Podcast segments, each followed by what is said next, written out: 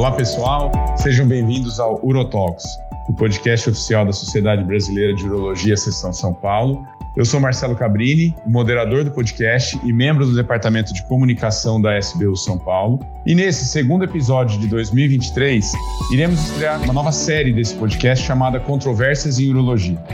E a ideia é trazer alguns temas que, obviamente, são controversos, e sendo assim, eles deixam de ter um consenso absoluto dentro dos guidelines, o que torna esse tipo de discussão e a opinião de experts de fundamental importância para a gente tentar se guiar nessas situações mais polêmicas. E o tema escolhido para a gente começar essa série é a profilaxia na infecção urinária de repetição. E para discutirmos sobre esse tema, contamos hoje com a presença de duas grandes referências na disfunção miccional, começando pela minha colega de diretoria, a doutora Ana Paula Bogdan. A Ana é coordenadora do programa de residência médica de urologia da FAMERP, Faculdade de Medicina de Rio Preto, e responsável pelas unidades de urodinâmica, disfunção miccional e ambulatório do Instituto Luci Montoro, do Hospital de Base da FAMERP. Ana, obrigado por ter aceitado, é um prazer ter você aqui com a gente. Marcelo, eu que agradeço é, o convite para participar desse podcast. É uma iniciativa muito legal do, da SBU, é, colocar assim em termos de discussão esses temas que a gente realmente é, tem guidelines e, e, não sabe exatamente como fazer, e são coisas muito frequentes no nosso consultório. Eu que agradeço a, a, o convite aqui para participar do podcast. A gente que agradece e espera poder ajudar os urologistas com essa discussão. É, e completando esse time, outro grande amigo, Dr. José Carlos Truzzi. É, o Truzzi é doutor em urologia pela Escola Paulista de Medicina, chefe do Departamento de Disfunções Miccionais da CAL, Confederação Americana de Urologia, e coordenador da disciplina de infecções da SBU Nacional. Truz, é um prazer rever você aqui, um grande abraço e obrigado por ter aceitado o convite. Marcelo, eu que agradeço o convite, honrado aí com a possibilidade de participar do Urotalks, sua moderação e participar junto aí com a Ana Paula também, que é, além de, de uma grande expert no assunto, é uma grande amiga aí de longa data, então realmente entre amigos melhor ainda. Prazer é, enorme de estar participando do Protox. A gente que agradece, Truzi. Bom, pessoal, é, vamos começar então nossa discussão e aproveitando que a, a, nossa audiência de jovens urologistas, esse é um tema que é, sempre gera bastante discussão e eu queria começar com definições é, um pouco básicas aí, Ana, eu vou pedir para você definir para a gente, para os nossos ouvintes, como que a gente é, define infecção de repetição, infecção urinária de repetição. Então, na verdade, existe uma definição de infecção de repetição que é assim, ou a presença de mais de três episódios em um ano, ou mais de dois episódios em seis meses. Então, é mais ou menos é, delimitado por essa regra é, que a gente deve mais ou menos seguir. Às vezes a pessoa vem falando, ah, eu tenho infecção de repetição, mas ela teve uma infecção o ano passado e ela voltou a ter uma infecção esse ano, e aí isso não é considerado, então, uma infecção de repetição, ou ela teve uma infecção, mas essa infecção não foi realmente tratada, então a gente percebe que não houve um tratamento adequado, e aí ela não teve uma nova infecção, mas na verdade ela teve um tratamento inadequado daquela infecção e ela está só é, precisando de um tratamento adequado. Então, a gente tem que definir direito se aquela paciente está realmente tendo uma infecção de repetição ou não. Então, a gente usa mais ou menos esse, esse, essa definição para poder seguir né, e, diagnóstico e tratamento. Perfeito. Ana, aproveitando você ainda, é, hum. e já começando com as polêmicas, é, é, essa é uma definição que é, ela se mantém, né, é uma definição que não é nova, mas uma dúvida que sempre paira é, é qual a importância da urocultura para essa definição? Assim, a gente considera o relato do paciente, a gente tem que comprovar com urocultura para a gente falar em tudo de repetição. Então, na verdade é o seguinte, quando a gente está diante de uma infecção simples, né, a gente está diante de uma cistite simples, a gente não tem necessidade de uma de uma, de uma orocultura para tratar aquele paciente, porque o quadro clínico se faz é, presente e ele é suficiente para o tratamento. Agora, quando a gente está diante de uma infecção que se repete, de um quadro mais complicado, quando a gente tem é, quadros atípicos dessa, dessa infecção, a gente deve fazer a cultura de urina e se guiar por ela para fazer um tratamento mais adequado, né? Então, em algumas situações de quadros mais complicados, em algumas situações mais específicas, a gente deve se guiar pela cultura, para até inclusive ver o tipo de bactéria e o antibiograma para tratar esses pacientes. Então, essa coleta de cultura de urina, ela nesses sintomas atípicos, naqueles que não respondem a, a, antibiótico que você já tentou tratar e não respondeu, ela, a cultura acaba se tornando importante. Perfeito, Ana. O Truzi, passando a bola para você, é, a gente sabe na nossa prática, mesmo os urologistas que não são especialistas na área como vocês, é, que existem alguns grupos que são bem padronizados, assim, né, típicos de se ter infecção.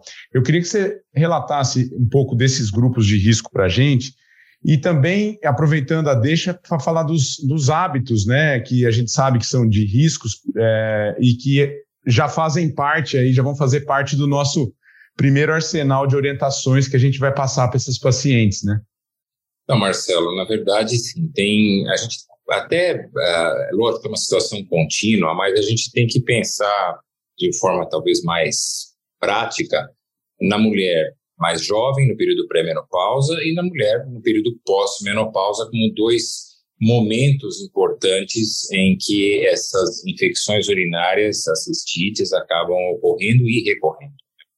Então, a atividade sexual, isso é, um, é sempre um ponto é, nem tanto polêmico, talvez no meio médico, mas é, muitos pacientes vêm é, com a ideia de que a cistite, a infecção urinária, é uma infecção sexualmente transmissível. Não é, né? A bactéria é da própria paciente, né?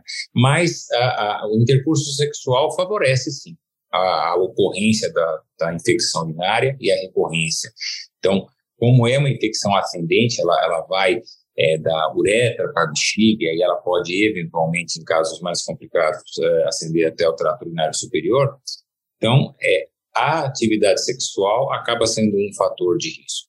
E aí, é lógico, a atividade sexual será mais frequente, quer dizer, houve uma troca de parceiro, também a frequência da atividade sexual geralmente é maior, também acaba sendo um fator de risco.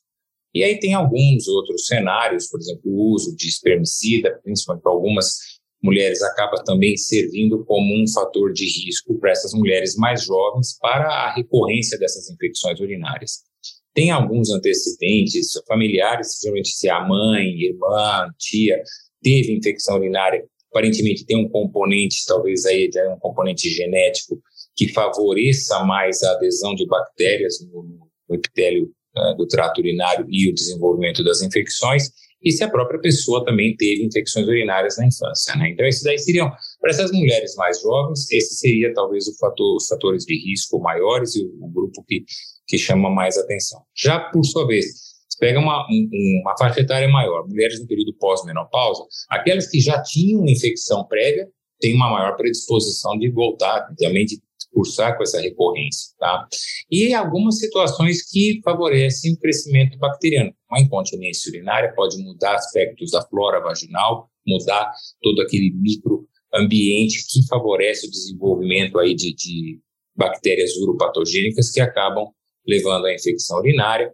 Se pegar já numa faixa etária um pouco maior, Uh, o déficit estrogênico, né? Então, aí já no pós-menopausa, também passado um tempo, leva a uma certa atrofia do, região vaginal e isso favorece o desenvolvimento, alterações uh, do, do, esvaziamento vesical, né? Uma mulher que tem um prolapso vesical maior ou tem um mau esvaziamento vesical por qualquer outro motivo é um grupo de risco e isso tem que ser corrigido, porque senão vai ficar recorrendo, a gente vai ficar correndo atrás do tratamento da infecção urinária recidivada e, recorrente e a pessoa tem um fator de risco muito claro que precisa ser tratado antes. Então, basicamente, esses são, assim, são dois grupos, como eu falei, tem que ver de um modo contínuo, não necessariamente é uma situação estanque, mas é precisa se considerar, fácil, talvez, pensar nessas duas, esses dois momentos da, da mulher como é, favorecedores, vamos dizer assim, dessa recorrência de infecções urinárias. Perfeito, Truzi.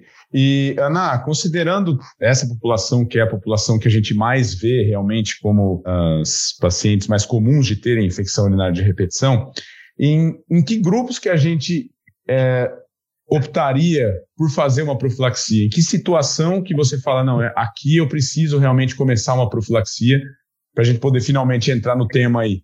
É, nessas mulheres, por exemplo, que, na verdade, não existe uma definição de entrar com profilaxia, por exemplo, em pacientes que têm multidoença, quer dizer, aquelas pacientes que têm um monte de doença, ou só porque ela tem diabetes eu vou fazer uma profilaxia, ou só porque tem lútis eu vou fazer uma profilaxia, ou só porque é um transplantado renal vou fazer uma profilaxia, não. Mas, por exemplo, às vezes uma grávida que, que já vinha apresentando infecção de repetição, talvez a gente tenha que fazer uma profilaxia para evitar que ela faça um parto prematuro, para evitar baixo peso ao nascer, se vier a ter infecção durante a gestação, então às vezes a gente vai oferecer profilaxia.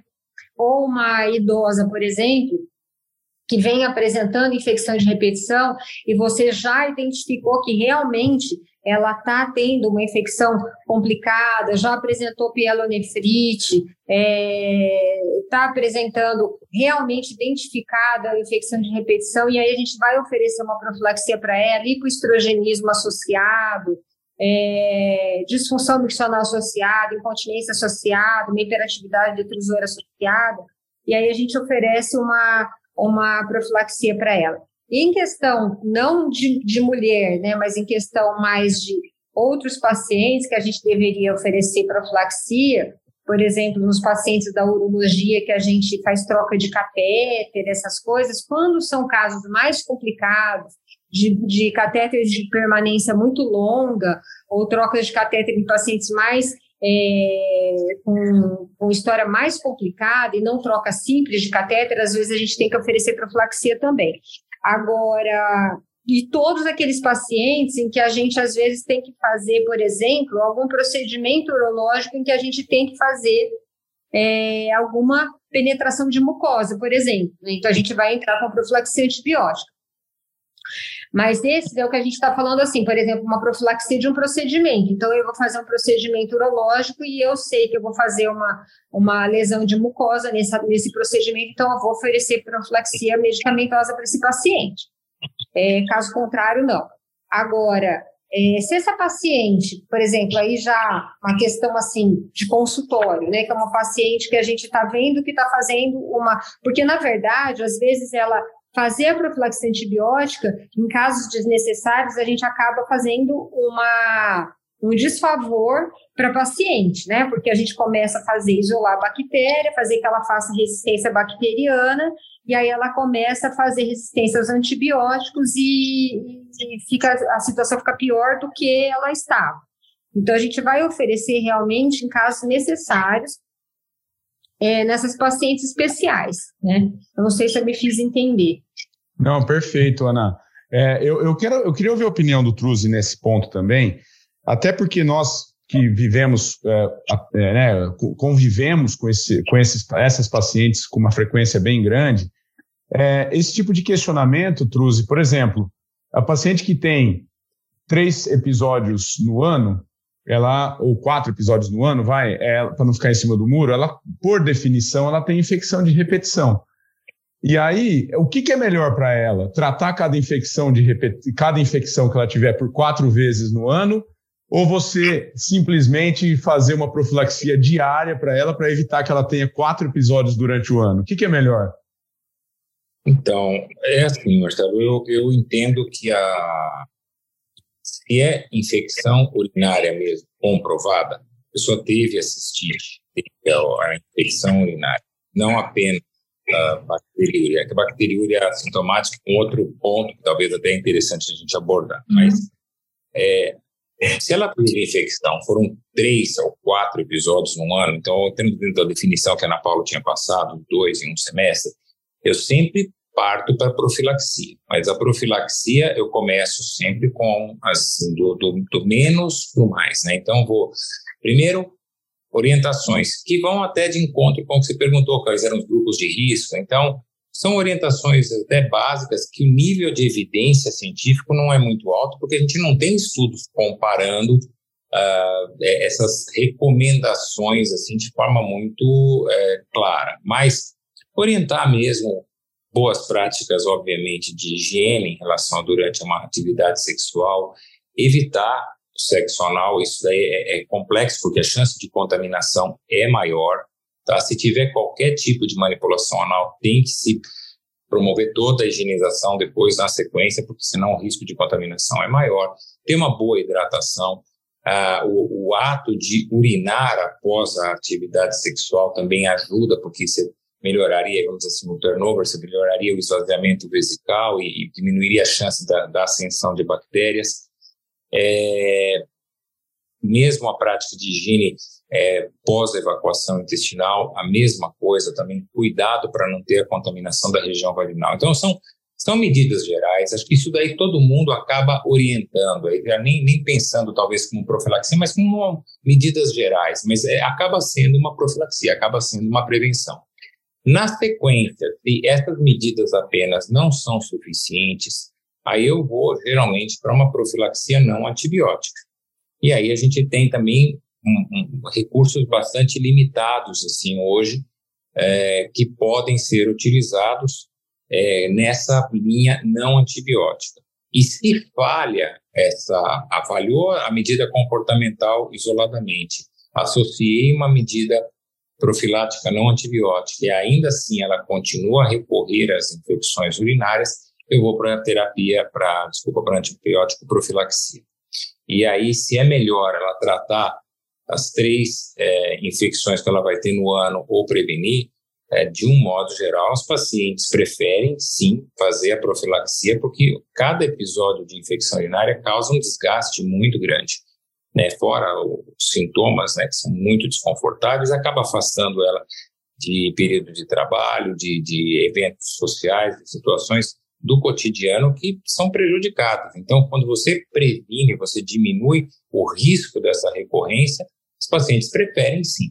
Tá? E não necessariamente a mesma profilaxia é, antibiótica precisa ser realizada todos os dias. Existem formas de se fazer essa profilaxia com intervalos de tempo, aí que não precisa ser realmente é, algo é, mais maçante e que acaba trazendo benefícios para esse paciente. Então, é, eu faço de uma ordem sequencial e eu, eu entendo como sendo vantajoso, sim, para as infecções em si. Para a bacteriúria sintomática, aí já é um outro contexto. Eu acho importante a gente voltar nessa questão que o Truzi falou aí, da bacteriúria assintomática, porque a gente tem que diferenciar essas duas coisas, porque quando a gente diferencia a bacteriúria assintomática da infecção realmente, então se essa paciente realmente está tendo uma infecção de repetição, a profilaxia acaba se fazendo necessária porque ela tratar às vezes a infecção urinária quatro vezes ao ano, cinco vezes ao ano e às vezes é muito frequente porque às vezes a paciente vem para a gente dizendo que ela está tendo infecção é, mensalmente ou então a cada dois meses. E isso é, realmente é uma questão muito séria, porque ela vai é, desenvolvendo quadros, às vezes, mais graves, e nas pacientes mais idosas, e que têm comorbidades, às vezes são, desenvolvem pielonefrites e podem desenvolver sepse urinária. E essa profilaxia, que às vezes é simples de, de ser feita, ela resolve muitos casos e a paciente fica muito satisfeita, né? Então, assim, esses, essas esse controle geral, que é um controle que não tem muito embasamento científico, mas que a gente sabe que na, na prática acaba funcionando, porque, por exemplo, a questão da água, da hidratação, ela não tem embasamento científico nos guidelines, nem se diz que a água é importante, o aumento da hidratação faz realmente uma diferença na produção, na, na, na, evitar ou não infecção urinária, mas a gente pede para o paciente se hidratar e elas realmente dizem que aumentaram a quantidade de líquido e melhoraram os sintomas. Então, é, a gente pede para se hidratar direito, esses todos os cuidados que o Truce já falou que eu não vou repetir, da, da, atividade sexual e tudo. A gente sabe que a atividade sexual mais frequente também é, aumenta o risco da infecção urinária.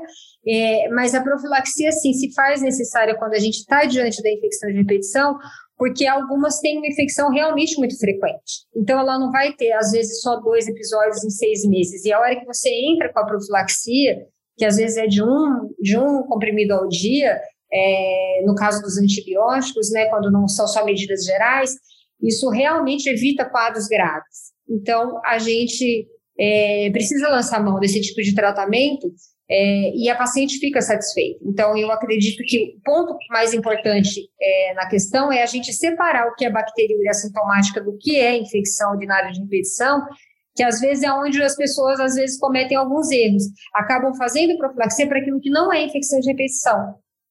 E aí a gente não deve fazer, entendeu? E quando é infecção de repetição, não fazem a profilaxia adequada, e esses pacientes acabam sofrendo. Então, acho que a gente precisa chamar bastante atenção para essa questão da diferenciação entre o que é, é só bacteriúria sintomática e do que, que é, é infecção de repetição.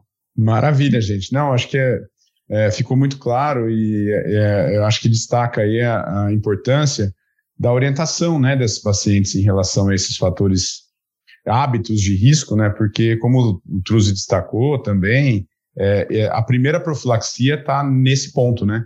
A primeira profilaxia ela está na orientação dessas pacientes e às vezes uma mudança de hábito já funciona. É, bom, agora eu queria entrar na zona mais cinzenta da profilaxia medicamentosa, começando com esse grupo que o Truzi comentou da profilaxia não antibiótica. E aí, é, a literatura está forrada de opções, né? É, só que quando a gente vai é, é para os guidelines, a gente vê que tudo é um pouco é, níveis de evidência um pouco mais questionáveis, assim, né? É, e aí eu queria ouvir de vocês. Eu vou citar algumas algumas opções que nós temos de profilaxia não antibiótica. Eu queria ouvir da prática de vocês o que, que vocês vem na literatura e o que, que vocês veem na prática. É, começando pelos imunoterápicos, Ana, é, você tem hábito de usar? Que que você, qual é a sua opinião em relação a eles? Olha, é, algumas coisas tem assim, na literatura eles dizem, ah, não é muito legal, mas a gente vê que às vezes na prática ajuda. O que a gente vê que realmente ajuda, que não, não tem nada, é, parece que não tem nada a ver na literatura, mas eu costumo usar, apesar de parecer não ter nada a ver na literatura, são os lactobacilos e, e algum sabonete íntimo de hidratação vaginal, como por exemplo, sabonete de, ma, de malaleuca, que hidratam a vagina e acabam melhorando essa hidratação local. E os lactobacilos de via oral, que você consegue é, mandar manipular em torno de 20 milhões de unidades, só que aí você tem que lembrar que não são todos os lactobacilos que vão ajudar, então é mais o crispatus, é o caseicistirota, porque são lactobacilos mais específicos para esse trato urinário, né? Então, assim, apesar disso não ter grande evidência assim, científica, eles, e, e a gente acaba é, é, fazendo uso disso e avisa o paciente que apesar de não ter muita evidência científica, ele pode fazer uso disso, porque isso pode realmente é, ajudar em alguma coisa, como, por exemplo, o cranberry também, que é, apesar de não ter grande evidência científica, também é uma coisa que você pode é, falar para o paciente usar, desde que você explique para ele, olha, isso não tem grande evidência científica, mas você pode usar para proteger teu trato gastrointestinal, melhorar a tua imunidade, etc. Já na questão das vacinas, né, dos lisados de bactéria e tal, aí a gente tem realmente uma proteção que é já é, mais documentada. Então, a gente tem, por exemplo, na vacina no Urovaxon, uma, uma proteção mais garantida, já documentada e que realmente, fora o antibiótico, é uma, uma, um efeito que realmente parece é, positivo no uso, desde que seja feito de forma adequada, positivo no, no tratamento da, da profilaxia é, contra infecção urinária, né? O que acontece também na questão das vacinas, é, da, das de bactéria, é que o pessoal muitas vezes não sabe utilizar de forma adequada, então não prescreve de forma adequada, porque ela é uma vacina e ela tem que ser feita de forma vacinação, repouso, reforço e repouso, e muitas vezes isso não é feito de forma adequada, então não funciona.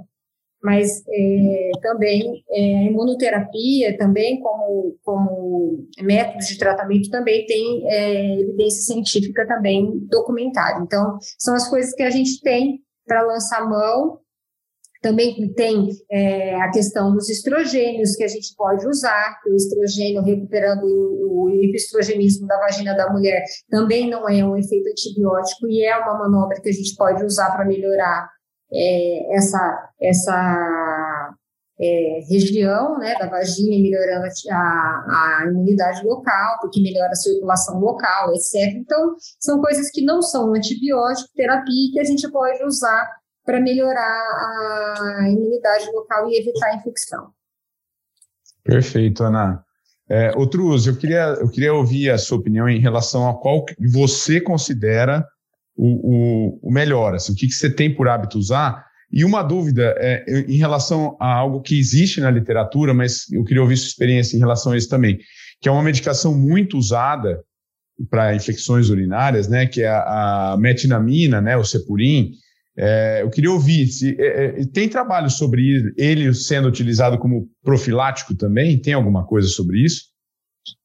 Então, talvez até começando pelo final aí, né? Uh, cepurinho, particularmente, eu uso muito mais como analgésico do que como profilático, né? Como medida profilática, ele, ele não entra nem, nem dentro de, de guidelines, nem dentro de recomendações, que realmente evidência muito é, frágil, né? Mas como analgésico, até particularmente eu gosto, tá? Assim, aí tem, tem preferências individuais, mas eu acho que a resposta ao, ao Cepurim como analgésico para vias urinárias é boa. Para profilaxia, eu normalmente não uso, na verdade, nunca utilizei, é, nunca achei nenhuma evidência maior que pudesse dar suporte para isso. Apesar da, e a Ana falou muito bem, a, a literatura toda envolvendo desde aquelas medidas comportamentais até essas medidas não antibióticas, é uma literatura frágil. Desses, dessas medicações, vamos dizer assim, desses produtos que podem ser usados na profilaxia, um dos grandes pontos de, eh, de questionamento até dessa literatura, que são trabalhos geralmente de curto período de segmento, muito curto prazo. Então, às vezes a resposta é boa, mas é uma resposta para um curto espaço de tempo. Então, é, se a gente está falando de um quadro de recorrência que às vezes tem períodos de alternância, a gente tá, também está falando como se a pessoa fosse ter três episódios de infecção todos os anos. Às vezes ela passa um ano sem ter infecção, depois daí no ano seguinte acaba tendo três ou mais episódios, quer dizer, volta a ter a recorrência. Então, é, esse período de segmento curto geralmente atrapalha, é, realmente atrapalha muito a, a interpretação. O que eu uso? Talvez os dois mais recomendados. Eu não sou um grande aficionado por, por diretrizes, tá? Assim, guidelines, virar e falar, eu tenho que seguir só o que está no guideline. Eu, eu, gosto, eu acho que dá um suporte, mas a gente também tem que ter uma individualização do, de condutas. É, eu uso uh, o, o, caso do Gruvaxon, é nome comercial, mas é um imunoterápico, né? Ele é um, é uma, é um lisado de bactérias, então é, tem aí, a, apesar de ser de Escherichia coli, ele acaba tendo aí um efeito cruzado com algumas outras bactérias também, profilático para outras bactérias. Então, eu uso. É importante isso que a Ana falou, você tem que usar por um tempo, tem um período, tem um intervalo de tempo é, de, de, de, repouso, vamos dizer assim, da terapia, você não, não medica, depois você faz um reforço para que ela tenha uma eficácia maior, pelo menos é, essa é a melhor evidência que tem na literatura. Esse eu gosto de usar. Ele é recomendado, é engraçado, tem uma segmentação aí, né? Se for pegar recomendações, no caso do usado bacteriano, ele vai muito mais uma recomendação da sociedade europeia. E a sociedade americana, ela vai mais no, na questão do cranberry, né? É, o cranberry também eu uso, a mesma coisa, tá? É, não, não, obviamente do mesmo modo, o cranberry tem apresentações aí hoje no mercado que são talvez aí com um nível da suposta substância que tem efeito, que é a proantocianidina. A proantocianidina seria, vamos dizer assim, o princípio ativo do, do cranberry que evita ou é, pretende evitar a infecção urinária, né? Ela dificulta a adesão da bactéria no urotélio, muda características locais que fazem com que a, essa infecção não recorra tanto. Mas assim, eu uso os dois, tá? Eu, eu, eu, eu no meu dia a dia, eu, é, quando eu chego nessa profilaxia não antibiótica, esses dois são da minha prática mais usual. Lactobacilos uh, não uso normalmente, embora tenha até um, um, princípio que é interessante, você estaria colonizando o seu, uh, esse organismo aí com, com bactérias não uropatogênicas, né, você estaria ocupando o espaço que seria, teoricamente, dessas uropatogênicas, então tem um princípio de ação teórico, mas assim, ela realmente é frágil a literatura, é, não é o que eu normalmente uso. Demanose não foi citado, mas demanose tem, é, é muito frequente a, é, a prática, principalmente entre ginecologistas usam muito a demanose, mas uh, que aí ela entraria meio na competição para pela, pela adesão da bactéria no urotélio, mas ela também tem uma literatura bastante é, frágil, muito fraca em termos de evidência científica. Então, eu fico mais no Urovaxon e mais uh, no Cranberry. Se é a população, como eu tinha falado logo no começo, né, talvez uma população de faixa etária maior,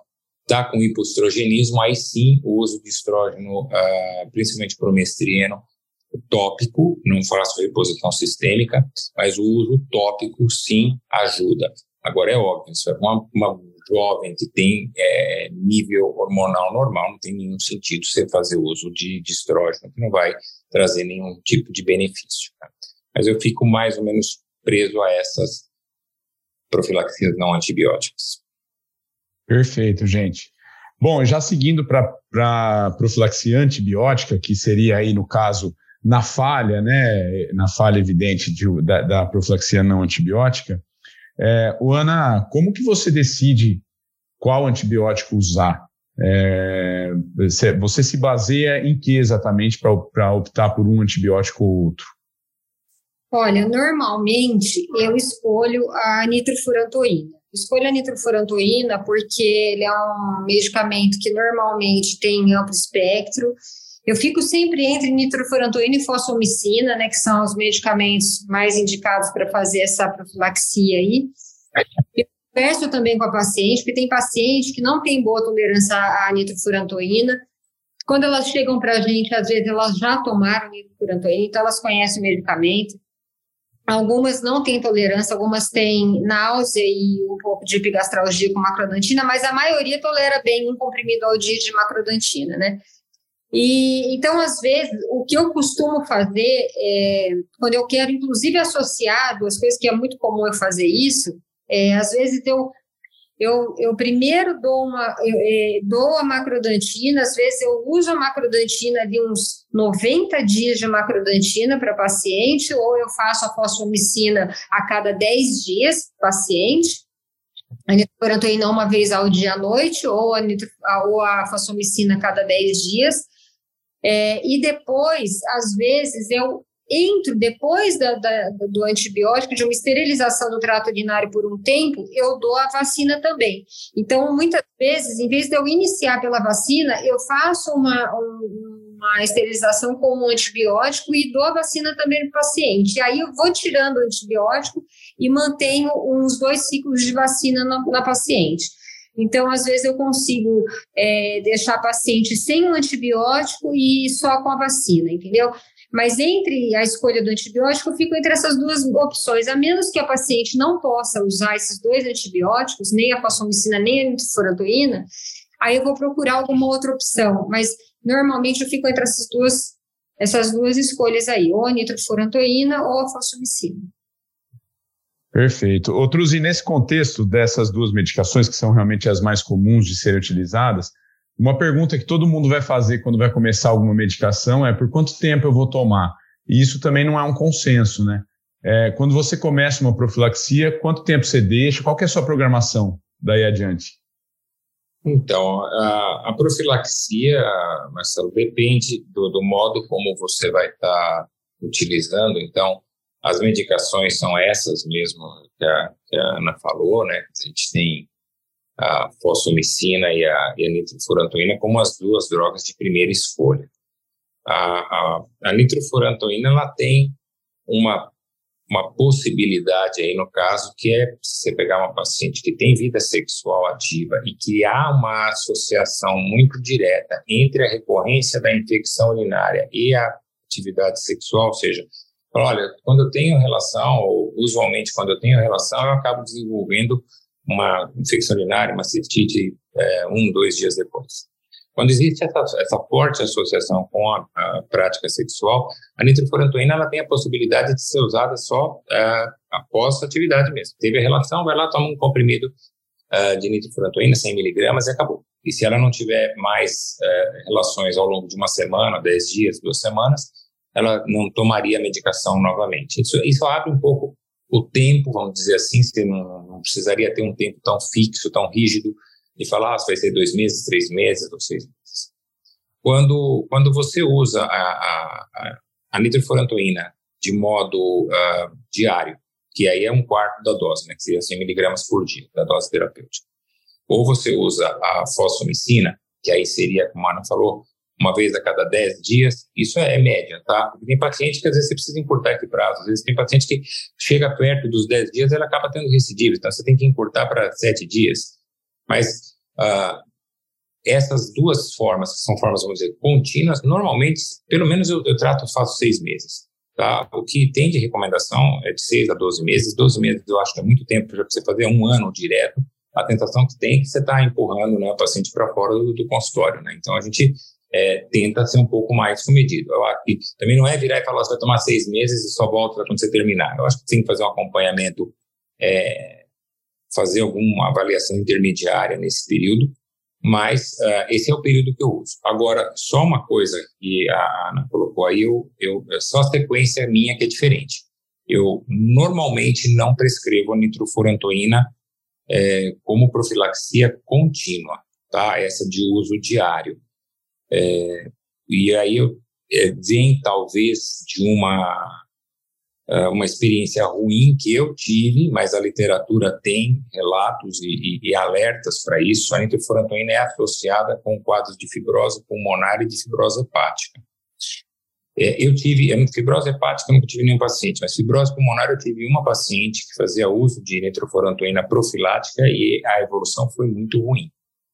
Ah, e, e, assim, a evolução é, é, catastrófica. Ela começou a ter um quadro de dispneia, foi suspensa a nitrofurantoína, e ela evoluiu com fibrose, não teve, não, não é que é, veio um aviso, assim, ah, começou a ter um pouco de dispneia, a gente suspendeu e todo o quadro se reverteu, o quadro seguiu adiante, notoriamente foi associado à nitrofurantoína, então, é, é óbvio, você falava, mas é um caso, é um caso, mas um caso muito marcante. A literatura é, tem alertas para isso, então é importante conversar com o paciente, nessa situação que eu vivenciei, não teve é, o, o, tempo, vamos dizer assim, não foi longo para que eu pudesse suspender e, e, ter uma reversão do quadro, mas ainda assim a orientação é que se a pessoa começa a ter algum sintoma respiratório ou começa a ter alguma alteração hepática, icterícia, alguma alteração de função hepática, ela interrompa o uso imediatamente e, e procure o, o médico que, que assiste. Então, por essas razões, eu ah, acabo preferencialmente prescrevendo a fosfomicina, além do que eu também acho que a fosfomicina tem a vantagem de ser, vamos supor que chega a 10 dias, é uma dose a cada 10 dias. Né? Então, ela vai tomar três uh, vezes no mês a medicação, né, que é em pó, né, o sachê, ela vai tomar três uh, tomadas no período de um mês, então é, aos seis meses, não é um número tão grande assim de, de, de, administrações do medicamento. Então, a minha sequência, quando eu uso o antibiótico, seria primeiro a fosfomicina e depois a nitrofurantoína. E quanto a alternar, fazer o uso do, da vacina, a gente falou aí, realmente é fundamental o que a Ana falou. É, é, é, não precisa ficar uma coisa tão é, parametrizada assim, ah, primeiro tem que ser feito a prevenção não antibiótica, depois tem que ser antibiótica. Você pode alternar e pode reforçar, fazer uh, profilaxias, vamos dizer assim, integradas para trazer um benefício aí da, do, do paciente. É, sem o... dúvida. A ideia aqui é a gente discutir a opção. Ô, Ana, eu vou passar a palavra para você, a gente já está caminhando aí para o fim, e eu só queria deixar um ponto aí para você, é, pra, de, de dúvida, que eu, eu quero que você fale aí o que você iria complementar e já é, concluísse com essa questão, que é do escape. Né? A gente sabe que essas, essas, esses usos é, contínuos de antibiótico, eles é, podem levar, geralmente levam a, a, resistência, né? E a gente se depara muitas vezes com escape nessa situação. E, e como é que você lida? Você troca? Você simplesmente troca? Como é que você lida com isso? Você disse troca a profilaxia ou troca... Sim, sim, troca a profilaxia. Se você troca a profilaxia, separa, o que, que você costuma fazer? É assim, olha, como o Truzi falou, eu costumo acompanhar muito de perto essas pacientes, né? Então, eu acho que não dá para a gente deixar uma profilaxia e esquecer essa paciente meses a fio. Não, essa paciente volta para o consultório com frequência. É, eu deixo sempre é, pedidos de cultura na mão delas, esperando que ela venha negativa, lógico, porque ela está com, ela tá é, tomando antibiótico. Então, assim, esse, essa paciente é acompanhada de perto. Muitas vezes ela vai chegar tomando a nitrofurantoína tomando a fosfomicina e ela vem com infecção de urina. Se acontece isso, muitas vezes o que eu costumo fazer, se essa paciente já tomou profilaxia por muito tempo, às vezes eu suspendo a profilaxia, passo o tratamento clínico e observo como ela evolui. Porque às vezes ela teve um episódio isolado de uma infecção urinária, de um outro tipo de bactéria, é, e, e aquilo ela, e não vai ter mais outros episódios. Então, às vezes, eu suspendo, espero um pouco e não volto a dar macrodantina. Quando essa paciente volta e fala assim, eu suspendi a macrodantina e voltei a ter infecção uma atrás da outra, e eu retomo o tratamento. E outras vezes, se a gente vê que ela está desenvolvendo, então, bactérias resistentes à nitrofurantoína, então a gente tem que trocar a profilaxia antibiótica. Agora, é, o que eu queria só fazer de observação é que às vezes a gente acaba usando a nitrofurantoína mais pelo preço também, porque a nitrofurantoína é muito barata em comparação ao, à, à fosfomicina, né? Então, apesar de a fosfomicina ter um custo-benefício muito bom, porque a utilização de uma vez por semana é espetacular, né? Um antibiótico mesmo a gente reduz para uma vez por semana, que realmente às vezes 10 dias é muito, é, ainda assim, você tomar um remédio uma vez por semana que te protege a longo prazo é muito bom. Só que alguns pacientes não, não compram é, a fosfomicina é, uma vez por semana. E aí a macrodantina acaba entrando. Fibrose pulmonar, eu também tive uma paciente, até hoje, é, foi um infectologista que identificou e também relacionou isso ao uso da nitrofurantoína de, de longo prazo. É, fica com medo, e eu por isso também gosto de ver a paciente sempre de perto, aviso que tem uma possibilidade, e a gente vai avaliando a questão pulmonar, mas eu acho que acaba a gente usando mais por questão do preço. É isso, Marcelo. Muito bem, gente. É, Truzi, eu vou, eu vou passar a palavra só para você fazer suas últimas considerações também, com um, uma questão só que você levantou e que eu acho que vai, vai ser legal para a gente concluir é, esse episódio. É, que vocês dois comentaram muito sobre a bacteriúria sintomática, né? Que ela não deve ser encarada como o, o, uma, um, um, uma, um indicativo de você fazer a profilaxia. E aí a minha questão é, qual é, é, é importante se fazer urocultura de controle nesses pacientes que você está fazendo profilaxia, porque você está fazendo profilaxia, o paciente está assintomático, você vai fazer uma urocultura aleatória, ela pode vir positiva e aí você vai se deparar com uma bacteriúria assintomática. E aí você vai ter que pensar se foi escape, se não foi escape. Então, assim, só para finalizar mesmo, acho que vai ser uma maneira legal da gente finalizar, eu queria que você falasse sobre isso. Você pede urocultura de controle para assintomáticos ou não? Não. Não. É, se você pedir, se a pessoa, se médico pedir a urocultura, ele vai se deparar com uma baita saia justa, ele não vai conseguir sair da situação. A bacteriúria sintomática é muito frequente, se você for pegar aí população de um modo geral, você tem aí em torno de 5% pelo menos da população tem é, bacteriúria sintomática, isso é básico. E se você pegar, dependendo do grupo, faixa etária mais alta, isso daí vai aumentando, chega aí até 10% ou mais. Se isso vai, vai longe. Então, você fazer urocultura uh, em paciente assintomático é pedir para você se deparar com uma situação de difícil saída depois. É, o que eu peço? Se a pessoa tem infecção urinária de repetição, até deixo o pedido de urocultura, mas é assim, orientado é, teve sintoma, colhe a cultura, aí a gente vai até iniciar um tratamento para também não ficar aguardando, às vezes a cultura demora, dependendo do local, três dias, para sair um antibiograma, às vezes até mais mas uh, eu deixo a urocultura para que uh, eu tenha um respaldo depois de saber até se aquele medicamento que está sendo utilizado está sendo correto, se ele vai ser efetivo, enfim. Agora, é, como rotina, triar só com urocultura, não, não faço isso, eu deixo paciente com infecção urinária de repetição, teve sintoma, está no meio da profilaxia, teve sintoma de, de, de infecção urinária, colhe a cultura e aí a gente vai iniciar o tratamento. Se ela continua assintomática 10 anos, um exagero aí, né? Mas se ela passar um longuíssimo período de tempo assintomática, eu não peço nenhuma vez a urocultura. E, e isso daí é, um, é uma dificuldade, é, cabe como um, um alerta, a gente gasta às vezes muito mais tempo dentro de uma, um, um atendimento para convencer o paciente a não seguir uma orientação que foi equivocada por parte de algum outro colega, geralmente de outras áreas, né? Geralmente, mais pessoal da área clínica uh, acaba muitas vezes uh, se depara com um resultado de cultura positiva, paciente totalmente assintomática ou leucocitúria também, não é leucocitúria e a, e a bacteriúria, ela, em paciente assintomático, eles prescrevem antibiótico mesmo, prescrevem porque imagina que é uma infecção. E aí a pessoa trata, faz um novo exame de controle, totalmente assintomático, vem positivo de novo, trata de novo, quando está na terceira ou quarta vez, ele desiste e encaminha para o urologista. Aí você tem que convencer que você não tem que tratar aquilo que ela vinha tratando nos últimos, sei lá, dois meses, com uma série de antibióticos. Então, é, é, cabe isso.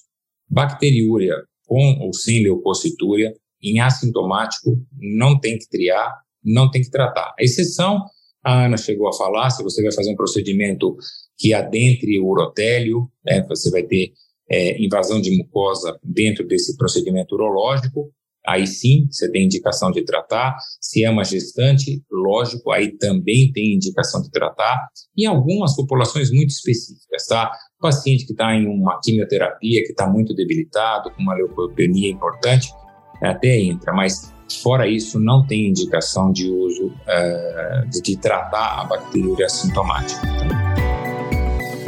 Muito bem, pessoal. É, infelizmente, a gente está finalizando esse episódio, porque o bate-papo está muito bom.